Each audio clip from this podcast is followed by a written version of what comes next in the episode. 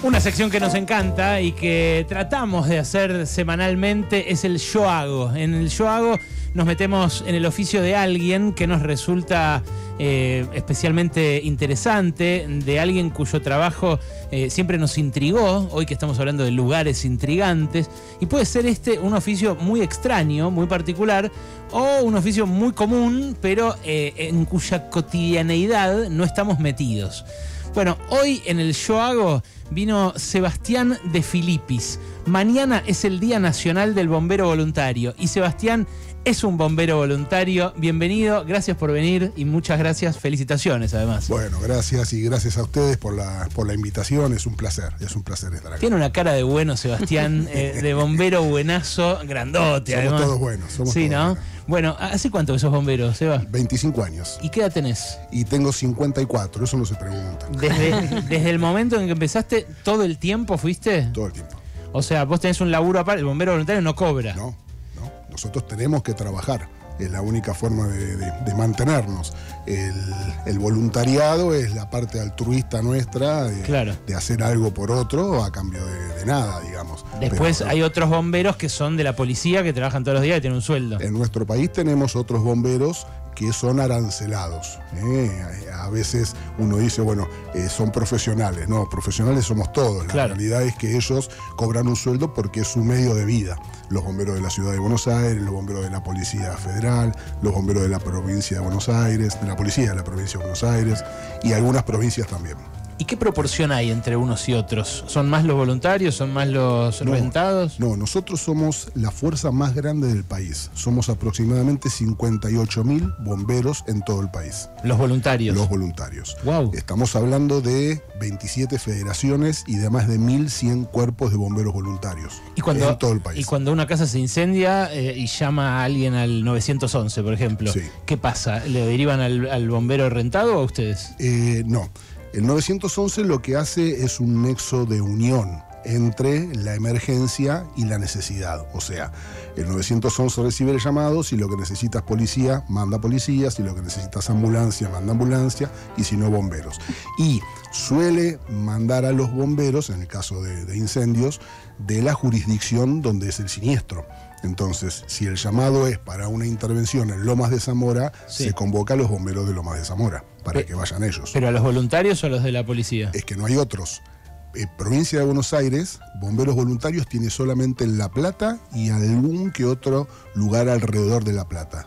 Bomberos, perdón, bomberos eh, arancelados, bomberos de la policía. El resto de la provincia de Buenos Aires somos todos voluntarios. Ah, mira vos. No tiene, salvo lo que es Cava. Claro. que Cava tiene otro régimen, pero después somos todos voluntarios. Che, ¿y eh, cuántos días trabajan? Eso es variable según el tiempo que cada uno le puede destinar. Sí, la idea es eh, que nosotros nos adaptemos a las posibilidades que tenemos cada uno. Por ejemplo, el trabajo no digo que está primero, pero el trabajo no lo podemos dejar porque es el medio de, de vida, el Sí, sustento claro. nuestro. Entonces después, los horarios que nosotros tenemos disponibles los invertimos en el cuartel. Cada cuerpo de bomberos tiene su organización. Por ejemplo, algunos cuerpos de bomberos tienen guardias fijas. Cada bombero dice, bueno, yo puedo ir tal día a tal hora, se arman las guardias y así se cubre las 24 horas. Otros bomberos que tienen por ahí un poquito más de disponibilidad en cuanto a cantidad de bomberos, nosotros en Loma de Zamora somos 140 hombres aproximadamente, entonces lo que hacemos es organizarnos y vamos los días que podemos en los horarios que podemos, sin dejar descubierto ningún horario, para eso hay toda una organización Claro. siempre y cuando cumplamos con lo que la ley nos pide como horarios mínimos de horas hombre cuartel. Porque ¿Qué cuántos tenemos son? también 40 horas mensuales. Ah, ok. Esa razón de una hora 20 por día, más o menos. Está bien, eso, eso es bastante. Sí, sí, es bastante. La realidad es que estamos más tiempo, Claro. todos nos gusta, es, es nuestro segundo hogar, tenemos eh, dormitorios, tenemos todas las comodidades. ¿eh? Perdón, Sebastián, dijiste 140 hombres. ¿No hay mujeres en, No, en muy bueno. ahora? Es- Hombres y es- mujeres, es no, una no. manera, claro, es una manera de decir. No, Sí, no, sí, no. sí. Somos 140 efectivos en total en Lomas de Zamora, entre los cuales hay hombres y mujeres. Mujeres son menos, aproximadamente tenemos 15 mujeres. El resto somos varones. Tampoco hace tantos años que eh, se puede incorporar al, al plantel femenino. ¿Estaba prohibido? No, no era una cuestión de prohibición, era una cuestión de instalaciones. Nosotros no teníamos eh, comodidades para las mujeres. o sea, no te- Vestuarios, aparte. claro, vestuarios, baños, este, no teníamos Claro, duchas. es lo que pasa en los clubes uno. también. Exactamente. Sí, sí. ¿Cuál es la lógica por la cual tiene que ser voluntario el servicio? Eh, mira, eso es algo muy lindo y, y tiene una explicación. Yo te voy a dar mi explicación personal, la que yo siento después de 25 años, pero yo creo que la mayoría de los bomberos voluntarios lo compartimos. Eh, es la vocación. El tema es que vos estás haciendo algo por alguien a cambio de nada. Cuando vos lo haces por gusto y no por una necesidad económica, eso te eleva muchísimo. La realidad es que la gente que se acerca a ser bombero se acerca porque le gusta ayudar, no se acerca por la plata. Yo creo que ese es uno de los motivos por los cuales seguimos siendo voluntarios y vamos a seguir siendo voluntarios. Y si vos me preguntás a mí en lo personal, ¿te gustaría cobrar un sueldo por ser bombero? Yo te voy a decir que no porque no quiero degradar el sistema, yo quiero seguir manteniendo esa vocación del servicio que se da únicamente cuando la gente viene a cambio de nada. ¿Y qué, qué fue lo que hizo que a los 27 decidieras ser bombero? ¿Que pasó algo? ¿Tuviste Yo- alguna.? no, no, no, no tuve ningún problema, no, por suerte no. Bueno, a lo mejor Eh, una, una revelación. Suele, pasar, suele Sí, sí, pasar. por eso no. imaginé. No, la realidad es que yo estaba como voluntario en la Cruz Roja Ah. desde la secundaria en los cursos de primeros auxilios. Y un día hicimos un intercambio, desde la Cruz Roja fuimos al cuartel a mostrarles algunas técnicas de primeros auxilios a los bomberos y los bomberos nos mostraron todo el equipamiento, la tecnología que tenían y demás. Y me quedé flasheado, me, Mm. me gustó muchísimo, al día siguiente fui, averigüé para incorporarme y desde entonces ahí estamos. Qué grande. Sebastián, ¿hay algo que, que en lo que se especializan los bomberos voluntarios al momento de una situación de emergencia o todos hacen todo? Bueno, no. Todos hacemos todos en líneas generales. Después, cada uno de nosotros tenemos especializaciones a través de los cursos que ya sea a nivel federativo, a nivel Consejo Nacional o a nivel local de cada cuerpo, nos dan. Por ejemplo, tenemos una brigada de búsqueda y rescate. La brigada de búsqueda y rescate se convoca cuando hay alguna necesidad, por ejemplo, en algún derrumbe y hay que buscar personas. Tenemos la brigada K9, que es la brigada de perros. Tenemos personal especializado que hasta hace muy poco estuvieron trabajando duro en incendios forestales. Entonces, todos los bomberos cumplimos con todos los roles, pero cuando hace falta se convocan a los especialistas. ¿Y estos cursos eh, son un curso eh, de formación eh, común también? ¿O solo esas especialidades son para las brigadas particulares y el resto tiene...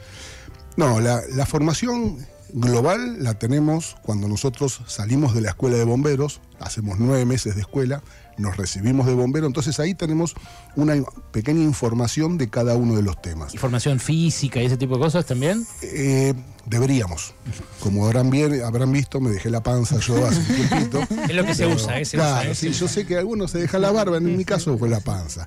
Eh, deberíamos. Esas son algunas de las cosas por ahí eh, malas del sistema. De voluntario, voluntariado, del sistema claro. voluntario. Claro, pero te pueden exigir si no cobras que tengas un determinado estado físico. Hay una exigencia, la exigencia tiene que ser medida porque si no nos quedamos sin gente. Claro. Entonces, una de las cosas importantes es cuidarnos físicamente. Te quiere preguntar Mauro de ello también, nuestro operador, que es parte de nosotros. Sebastián, ¿cómo estás? Buenas tardes. ¿Qué haces, Eh, Mauro? una consulta, ¿en qué momento eh, de, de la formación del bombero se le inculca que el cuartel es como su casa? Porque la verdad es que cada vez que he pasado por un cuartel de bomberos, eh, relucen los pisos, los coches bombas están impecables. O sea, ¿en qué momento ustedes adquieren eso de que de esa conciencia de que es su casa?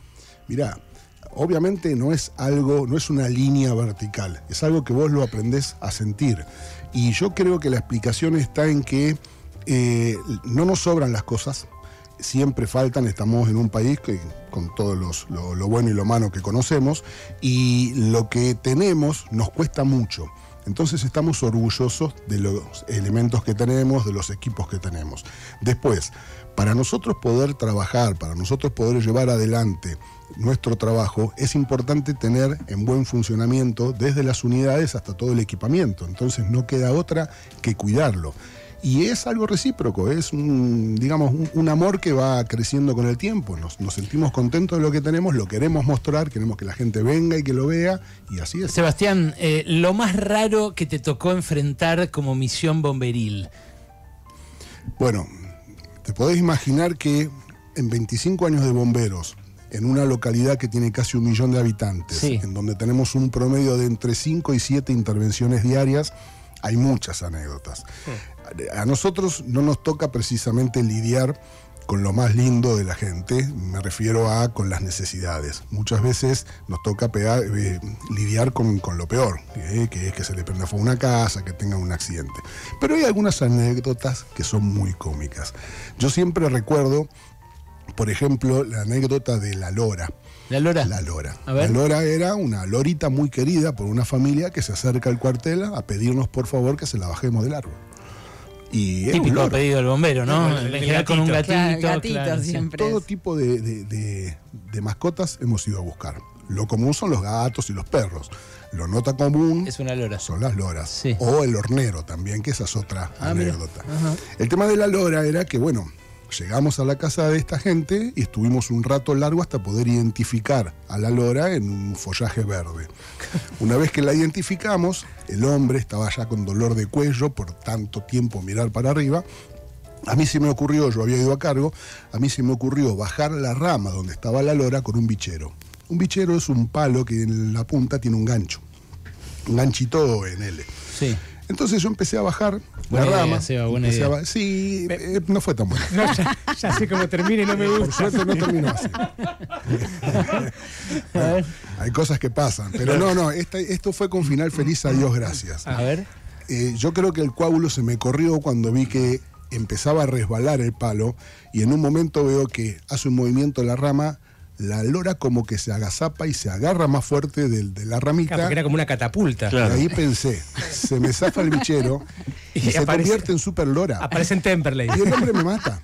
Porque esa gente quiere a los animales como a nosotros o más que a nosotros. Pero es un pájaro, Seba. Eh, Pero no volaba, Ah, tenía las alas cortadas, por eso el miedo de ellos. claro. La conclusión, bueno, la anécdota no pasó nada, después la, la- la rama la enlazamos con una cuerda, pudimos bajar a la lora, pero esa gente es la gente más agradecida que hay. Claro.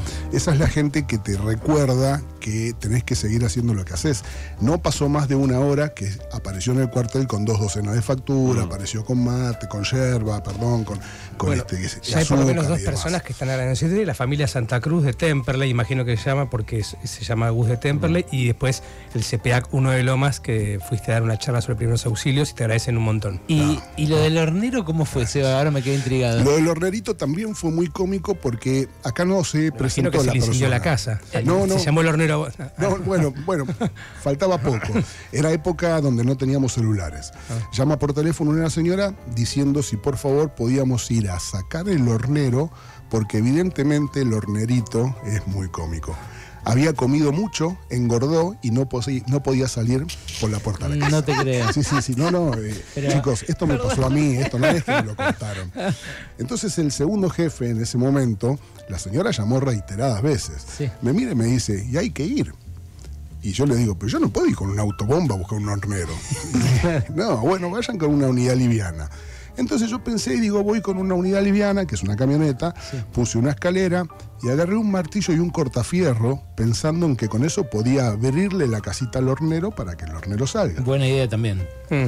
Cuando llego me encuentro una señora que estaba mirando el hornero con largavistas. Ya no me gustó mucho. Y cuando miro a dónde estaba mirando ello, el nido del hornero estaba arriba de un poste de media tensión. Entonces Claro. empezó el problema. Le digo, No, señora, no, señora, yo no. no puedo subir ahí. Y- No, sí, ustedes tienen que subir. No, señora, yo no puedo poner en riesgo la vida del bombero por el hornero. Y pero pobre animalito. Pero le digo, pobre bombero también. Y bueno, fue una, una discusión hasta que, hasta que se entró en razón. El hornero salía, tenía algo en el ala, pero entraba y salía, pero nunca pudimos hacer eso. Seba, eh, es eh, espectacular tu historia. Estamos hablando con Sebastián de Filipis, que es bombero voluntario de Lomas de Zamora. Mañana es el Día Nacional Nacional del Bombero Voluntario. ¿Cuántos son? Repetime ese dato en todo el, país. No, en todo el país 58 mil bomberos aproximadamente, de los cuales 15 mil son mujeres. Alucinante. Bueno, eh, para ellos entonces estamos en esta celebración anticipada. Y la verdad, eh, nada, no, quería terminar con algo bajón, pero, pero la gente se lo debe preguntar también. Eh, es más, hubo bomberos que fallecieron y rescatistas. Lamentablemente. En el, caso de Iron Mountain, que fue el más famoso últimamente, pero hubo muchos otros. ¿Cómo lidian con, con, lo fuerte que es mm, ver su vida en peligro, ver a alguien morir, sea un compañero, sea una persona que, están yendo a rescatar? Mira, eh, no sé responderte exactamente qué es lo que logramos eh, hacer, qué coraza logramos armar, qué, qué, mecanismo de defensa como para poder llevar adelante lo que hacemos. El tema no está tanto en el riesgo nuestro. Hoy en día hay mucha seguridad, hay mucha capacitación, hay mucha conciencia, tenemos equipamiento de última generación que nos protege, entonces se minimizan bastante los riesgos nuestros. El tema es cuando nosotros vamos a un hogar y nos encontramos con lo que no queremos encontrarnos, que es los nenes fallecidos, este, las, madres desesperadas. Y bueno, hay que hacer el trabajo. Después, cuando pasa, uno llega al cuartel y se da cuenta que algo malo ocurrió en el día porque mirás alrededor tuyo y están todos con la cabeza baja, están todos sentados, están todos ahí haciendo su, su catarsis, pero hay que hacerlo. La respuesta es esa, no tengo una explicación, yo creo que cada bombero lo procesa a su manera, cada bombero busca su mecanismo de defensa para poder llevarlo adelante, pero sin lugar a dudas que el agradecimiento de la gente es el, motor nuestro. No hay un 2 de junio que nosotros no tengamos la línea de teléfono que esté todo el día sonando para que nos agradezcan, no llenan de facturas, no llenan de yerba, no llenan de azúcar, la gente se acerca para saludarnos y bueno, es, es eso, esa es. Seba, gracias por venir, loco. Al contrario, un placer enorme. Eh, en el Yo Hago de hoy, Sebastián de Filipis, bombero voluntario.